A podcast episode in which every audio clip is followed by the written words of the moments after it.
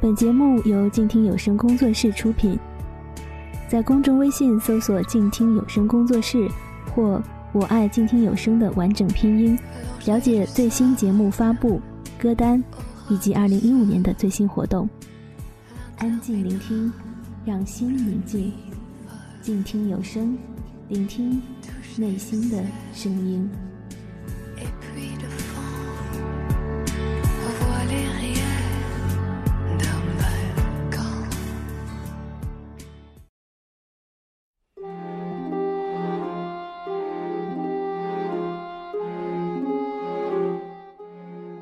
玉锦终于决定来到长安。随着他与孟九、霍去病的一次次偶遇和纠缠，所有幕后纠结跃然纸上。有情窦初开的初恋情怀，有畅快淋漓的爱情长歌，更有宫廷斗争的漩涡搅扰。谁能最终抱得美人归？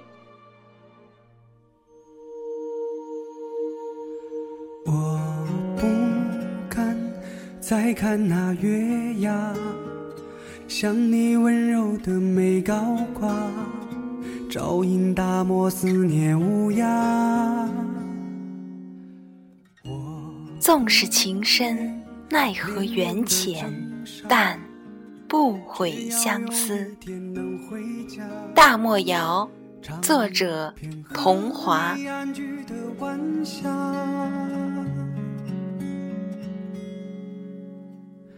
让我的臂膀变成你的城墙。如果我倒下，也相约在天堂。就让逆风的夜望风干最后的泪光，直奔向生死的前方。第四章，美人上篇。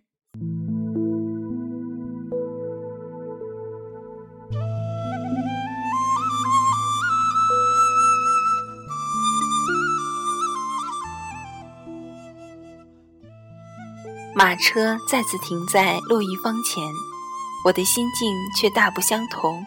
这次我是以园子主人的身份跨入落玉坊。早晨刚知道慎行的安排时，我甚至怀疑过慎行是否在故意戏弄我。可从他一成不变的神色中，我看不出任何恶意。九爷看我一直盯着慎行，笑道：“你放心去吧。”这事是老吴向慎行提议的，他肯定知会过红姑，不会为难你。又对慎行道：“老吴这几年泥鳅功是练得越发好了。”慎行只是欠了欠身子，谨言却颇为生气的样子。天照一面饮茶，一面慢悠悠地说：“这几年也难为他了，满肚子的苦却说不出。我这边还在想早晨的事情。”吴爷的随从已快步上前拍了门，门立即打开。红姑盛装打扮，笑颜如花，向吴爷和我行礼问安。我快走了几步，搀起她。红姑不会怪我吧？我也实未料到事情会如此。红姑笑说：“我不是那糊涂人。”如今我还能穿得花枝招展的，在长安城立足，有什么可怨的？吴爷道：“以后你们两个要互相扶持着打理好园子，我还要去看看别的铺子，就先行一步。”说完，带着人离去。红姑领着我先去了日常生活起居的后园，我把离我最近的院子收拾整理好了，园子里。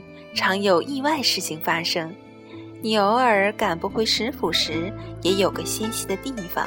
回头看着缺什么，你再告诉我。我点头称谢。我们进了屋子后，红姑指着街岸上一堆竹简：“园子去年的账都在这里了。”我问：“双双姐可是已经走了？”红姑叹了口气，坐到榻上：“走了，不但她走了。”和他要好的玲珑也随他走了，唉，小玉，你肩上的担子不轻呀。说实话，听吴爷说你要来，我私下里还高兴了一场。琢磨着，不管怎么说，你是房主安排来的人，我也算找到一棵大树靠了。我现在才品出几分早晨九爷说老吴是泥鳅的意思来，感情我不但替他化解了一个难题，还要替他收拾烂摊子，或者他是想托慎行他们也掉进泥塘。九爷对歌舞坊的生意颇有些任其自生自灭的意思。老吴想利用我扭转歌舞坊生意一路下滑的局面，肯定不是认为我个小姑娘有什么能力，看重的是我和九爷的关系，只怕结果让他失望。九爷摆明了把这当一场游戏，由着我玩而已。不过我和老吴的最终目的倒是相同，都是想让石坊转好。可以彼此利用。双双、玲珑走了，其他姑娘都一般，红不起来。方如倒有几分意思，可心一直不在这上面。歌舞无心，技艺再好也是有限。我们就这么着，日子也能过。但我估摸着，你的心思肯定不是仅仅赚个衣食花销。依你看，以后如何是好？我忙收回心神，想了会儿，道：“方如的事情倒不算太难，置之死地而后生，下一剂猛药吧，让他来见我。”红姑诧异地看了我一眼，扬声叫婢女进来，吩咐去请方如。至于其他，一时也急不来。一则慢慢寻一些模样齐整的女孩子，花时间调教着。二则，完全靠技艺吸引人的歌舞伎毕竟有限，一个声色艺俱全的佳人可遇而不可求，其余众人不外乎要借助各种外事补其不足。我们不妨在这个外事上多下些功夫，想他人之未想，言他人之未言，自然也能博得众人注意。名头响了，还怕出名的艺人请不到吗？红姑静静思索了会儿。你说的道理都不错，可这个想他人之未想，言他人之未言，却是说着容易，做起来难。我指了指自己，又指了指红姑，这个就要靠我们自己。这两日你陪我私下到别的歌舞坊去逛逛，一面和我讲讲这里面的规矩。一人计短，两人计长，总能想出点眉目来。红姑被我感染。精神一振，有道理。我以前只顾着拼头牌姑娘，却没在这些地方下功夫。红姑话语未完，方如细声在外叫道：“红姑，我来了。”红姑道：“进来吧。”方如进来向红姑和我行礼，我站起，强拉着她坐到我身旁，笑道：“我们也算有缘分的，几乎同时进的园子。”有一起学艺，方如低着头不发一语。红姑冲我做了个无奈的表情。我道：“我知道你不想待在这里。今日我既接管了园子，也不愿勉强你。你若想回家，就回家去吧。”方如猛地抬头，瞪大双眼盯着我，一脸难以置信。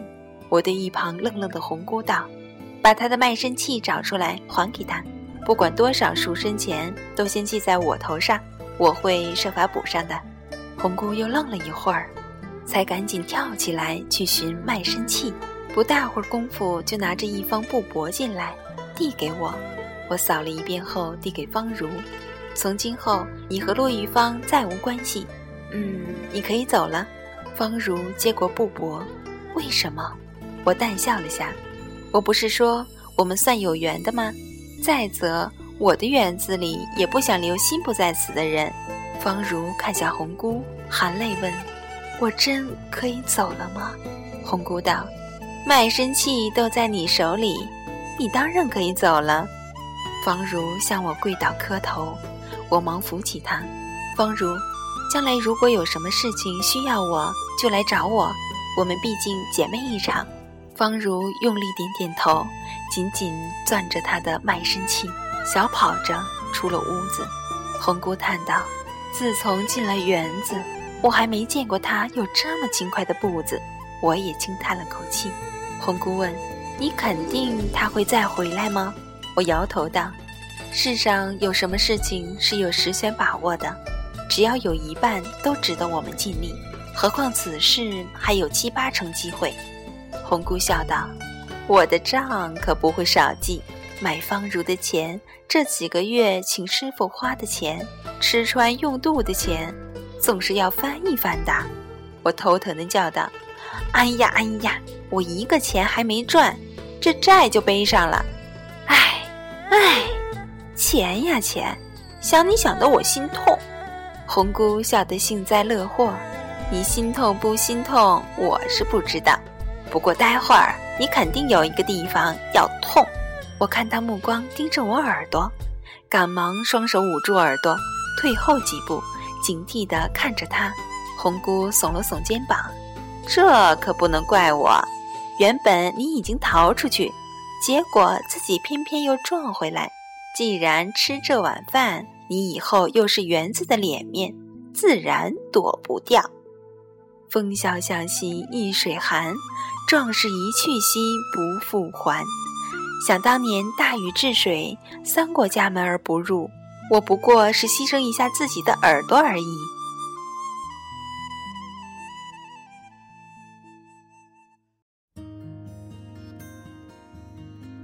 我回到主管时，埋着头，蹑手蹑脚地溜进了自己屋子，点灯在铜镜中又仔细看了看，好丑！难怪石伯见到我，眼睛都眯得只剩下一条缝。我轻碰一下耳朵，心里微叹一声：阿爹一心不想让我做花，我现在却在经营着花的生意。不过，如果我所做的……能让九爷眉宇间青锁的愁思散开几分，那么一切都是值得的。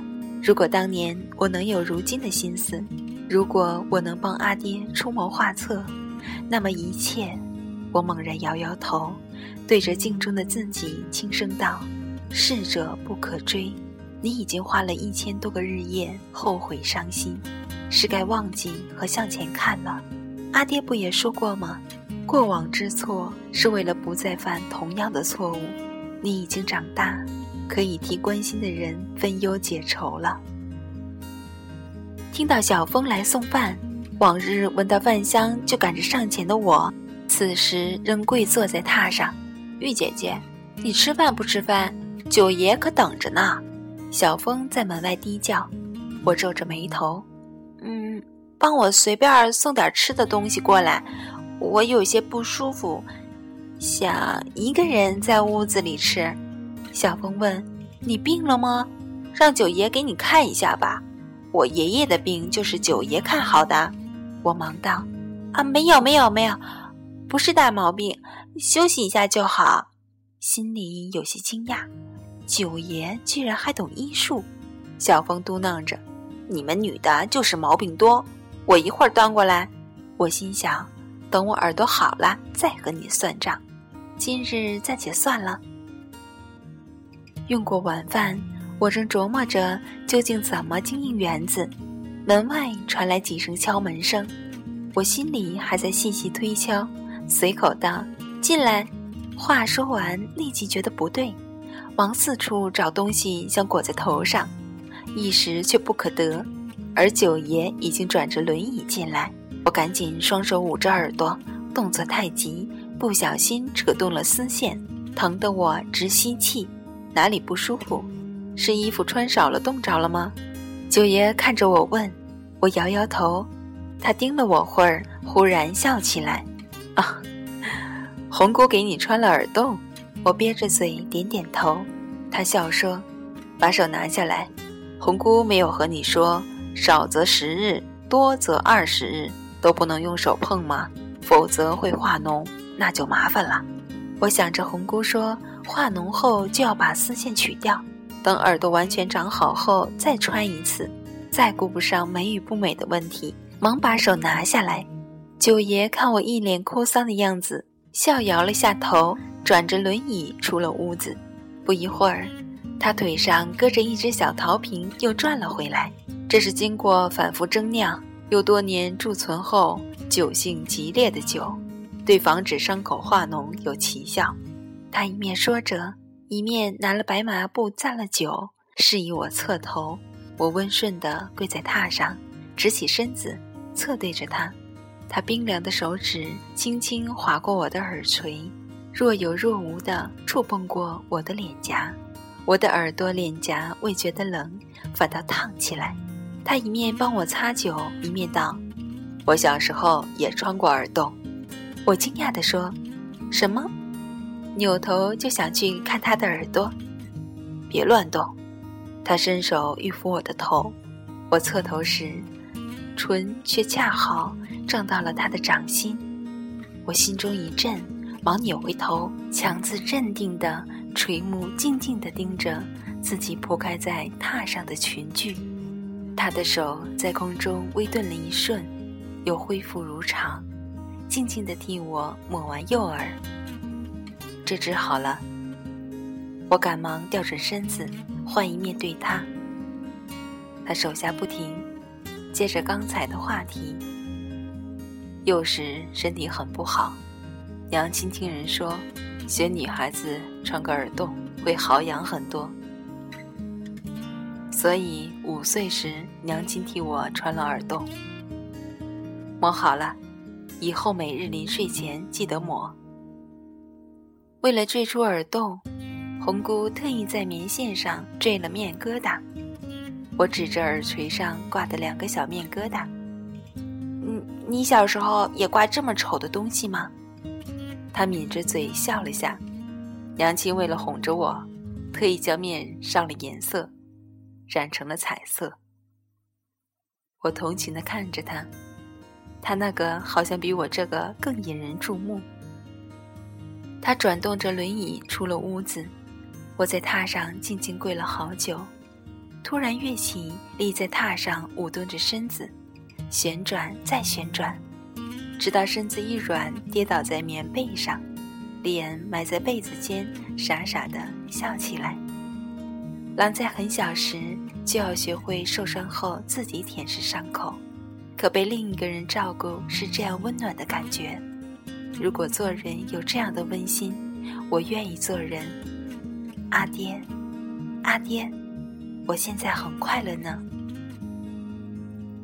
头埋在被子里傻笑了好久，翻身坐起，随手拿起一条绢帕，伏在鸡案旁提笔写道。快乐是心上凭空开出的花，美丽妖娆。低头婉转处，甘香沁人。人的记忆会骗人，我怕有一日我会记不清楚今日的快乐，所以我要把以后发生的事情都记下来。等有一日我老的时候，老的走也走不动的时候，我就坐在榻上看这些绢帕。看自己的快乐，也许还有偶尔的悲伤。不管快乐悲伤，都是我活过的痕迹。不过，我会努力快乐的。